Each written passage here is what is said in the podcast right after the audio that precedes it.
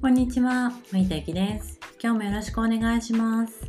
えー今日はね、ちょっと長くなるかもしれないんですけれども、なんか最近ね、あのーもう何歳だからとか、このお仕事をしているからとか、スキルはないからとか、例えば、まあ、パートだからとかっていうようなね、こととか派遣だからっていうことで、もう私の未来こんなもんでしょって思っているようなお話をね、ちらちらと伺ったので、あのちょっとね私のあの経験というか経験をもとに、えっとちょっと皆さんのねあの今の状態をと比べていただければなっていうふうに思うのでちょっと私のお話をね今日はあのさせていただこうかなと思いました。えっともうね人生変えることを躊躇している状態だとしたらもし、まあ、商品もないし肩書きもないしみたいな感じで思ってるとしたらどうですか？そこからのスタートより私はそこ以下のスタートになったんですよね。でもともと起業したくてしたっていうよりかはちょうどね47歳の時に、まあ、当時、えー、と付き合った彼と婚約したんです。で、まあ、婚約したのもなんでかっていうとその人、まあ、日本人だったんですけどアメリカに住んでいたのでこういつまで遠距離恋愛するのっていう話ででじゃあまあどっちかの国に行かなければ先は進まないじゃあ、ね、向こうの人に日本に帰ってこいっていうのもまああれだしから私が行くかみたいなことになったんですけど行く先がそのシリコンバレーの方なんですよね。あのシリコンバレーってねあのカリフォルニアの下にある、えっと、Google とかなんだっけ、えっと、Facebook とか Apple とかあの辺がもうガンってあの会社を構えているような要するに IT 王国のエリアなんです。だから日本語で仕事をするなんてこともないし、まあ言ってもね、日本食レストランっていうのがね、1軒ぐらいしかなかったんですよ。で、IT さんばっかりだから、その、もちろん基本英語だし、日本語を求められるような環境じゃないんですよね。で、私は47歳。で、アメリカの仕事の経験がまずない。で、キャリアがないと。でじゃあサンフランシスコまで1時間ぐらい車で行けるんだけどそれやるのかなと思った。らちょっと現実的じゃないなと思って。で転職ということがなかなか難しいなと思った時ああ自分で稼がなきゃと思って。でああじゃあ自分でやっていこうって思ったのがまずスタートなんですよ。で私確かに秘書という仕事に限界を感じてたけどこの婚約がなければまあ、私が起業なんてと思ってたし私には何もないと思ってたし、まあ、このまま細々とあの波風立たないようにやっていけばいいかって思ってたぐらいの人でした。で、まあ、起業って言ってねダブルワークを始めたはいいんだけど何やっていいか分かんなかったからとにかくいろんなこと手出してで試行錯誤してで本当にたくさんやった中からこうふるいにかけて残ったのが、まあ、今の企業支援っていうスタイルだったんですよね。で、まあ、確かにあの初めてね最初の頃はすごくあのありがたいことにねあのうまくいってきて決勝にしたらねあの結構いい感じになったんですけどもじゃあ豊かだったかって言っても全然そんなことないんですよ。あのダブルワークで死にそうだったし毎日パソコンだし、まあ、当たり前ですけどパソコンだし寝てるかご飯食べてるか昼間仕事行ってる以外の時間はずっとパソコンで作業してたんですよね。でそんな時に母のがんがまあ見つかったわけです。で、まあ、私が渡米することもあって多分迷惑かけたくないと思ったんでしょうね。あのもしかしたら私が結婚するって聞いてまあその彼にね託す人生託すかと思ったのかもしれないですけど嫁1年って言われてたのにたった2ヶ月で亡くなってたんですよね。ただ私はその時はダブルワークだったから月金仕事をしてでえっとその会社が終わるのがもう全然最初の飛行機間に合わないからそれ会社が終わってから一回家帰ってで夜中の11時とか11時半に渋谷から出るね高速バスに乗ってたんですよね。で土日向こうでいてで夜の最後日曜日の最後の飛行機で帰ってくるみたいな感じでただもう病室にいてもあの待合室で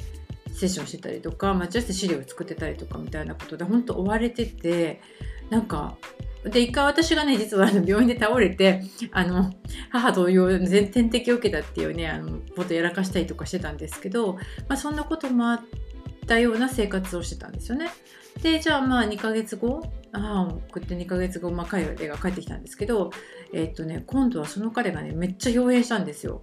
なんか DV 言葉の DV だよね今から思えばね。でそんな状態がになってこの人どうしちゃったの？って思ってたらなんかもう多分まあ、結婚っていうのが重くなったのかそこは分かんないですよ。あの、まあ、次の人見つけたのか分かんないけども堂々と家からお出かけされてで浮気して朝帰りして帰ってこられたんです。でたかだか3泊5日で帰ってきたその一日帰国でこれかよと思ってで私はもうそれでなんか本当に風あなんていうの風船のあの結んでいたのがこうと取れてしまうっていうのが実感するぐらいあもうダメだと思ったんですよね。そのようやく何て言うんだろう私を支える2つの柱が見つかったと思っていたのに1個の柱はまあねあの母のがんはま年齢とともにかもしれないけれどももう1個の柱はもうなんか影もなく崩れたみたいな感じになっちゃってで2個の柱私を支えてた2個の柱がなくなっちゃったから本当に私はその時天涯孤独正真正銘私は一人なんだなっていうふうに思ったわけです。でそこからそこだけでも結構しんどい話なんだけどそこから私ダブルワークで働いてたんだけどその会社がね事業を縮小することになってで当時秘書の数がね半分ぐらいになっちゃったんですよね。でアメリカに行くなんていう噂が流れてた私はもう一番にあもう退職どうぞどうぞってお幸せになってみたいな感じの対象で何が起こったかというとその1年以内の間に家族がいなくなり天涯孤独で48歳で無職っていうような状態に陥ったわけです。で本当に私はそこからの意味でスタートしました。えっと、あるものだけにを見てないものを見てたらもうキリがないですもんだって私は誰かなんとかさんより全然できてることがないと思っちゃったらもうみんなそうだからそんなの見てたらもう私は本当に崩れ去っていく落ちていくだけだからあるものだけ見つめて少しずつ商品作って地道地道発信をしてそして今に至るって感じなんですよね。でなんかその暗い話になっちゃいましたけどそこを踏まえて私が今あの伝えたいことがあります。それはもしね今今ねもしうまくいかないとか今の人生つらいなとか変わりたいのになって思っているような状態だったとしてもそれは必ず意味があると思うんですよ。で私も今から思えばそうだなと思います。それは本気で変わりたいのって言われているんだと思うんですよね。でもしねあなたが本当に48歳より若いもし今何かの仕事があるまたはこれまで何かの仕事をしてきたそして、まあ、ご両親なり兄弟なりまたはご自身のね家族あ旦那さんなりパートナーなりお子さんなりがいるこのどれかがあってそして私私本当に変わりたいって思ってるんであればスタート地点は全然私よりいいと思います。私は48歳だったしその時仕事もなかったし家族もいなくてこう守ってくれる人もいないし応援してくれる人もいないしなんだろう。その時こう今から思えばねなんかあんまり生き生きていくことになんか見出せなかったなんか生きていく目標が見出せなかったって言ったらいいのかなっていうような状態だったのでそれから比べれば本当にあの全然スタート地点はいいんだなって思ってほしいし1回しか人生ないから3ヶ月でね、まあ、頑張れば土台も作れるし経験とスキルでね社会貢献しながら自分の人生も豊かに変えていくってことができるってことを自分に教えてあげてほしいです。で人生にはもうずっと勝負し続けるってことはねやっぱりできないんですよね。だけど人生に何回かは本気で勝負かける時ってあるんじゃないかなって思うんですよ。でこれは本当に偉そうに聞こえたら本当ごめんなさいなんだけどすごく辛かったりとか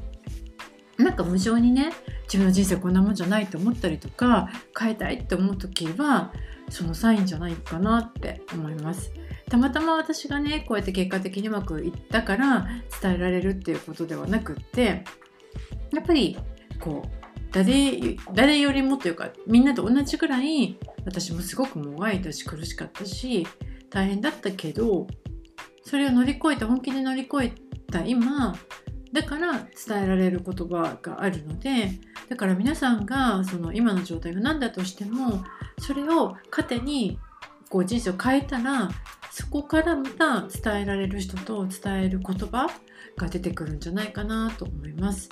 なんかねその何歳だからとか今この状態だからとか私には何もないからってもし思っていたら何かね私のこの経験が何かのヒントになったらすごく嬉しいです、えー、今日のお話は以上になります。今日も聞いてくださってありがとうございました。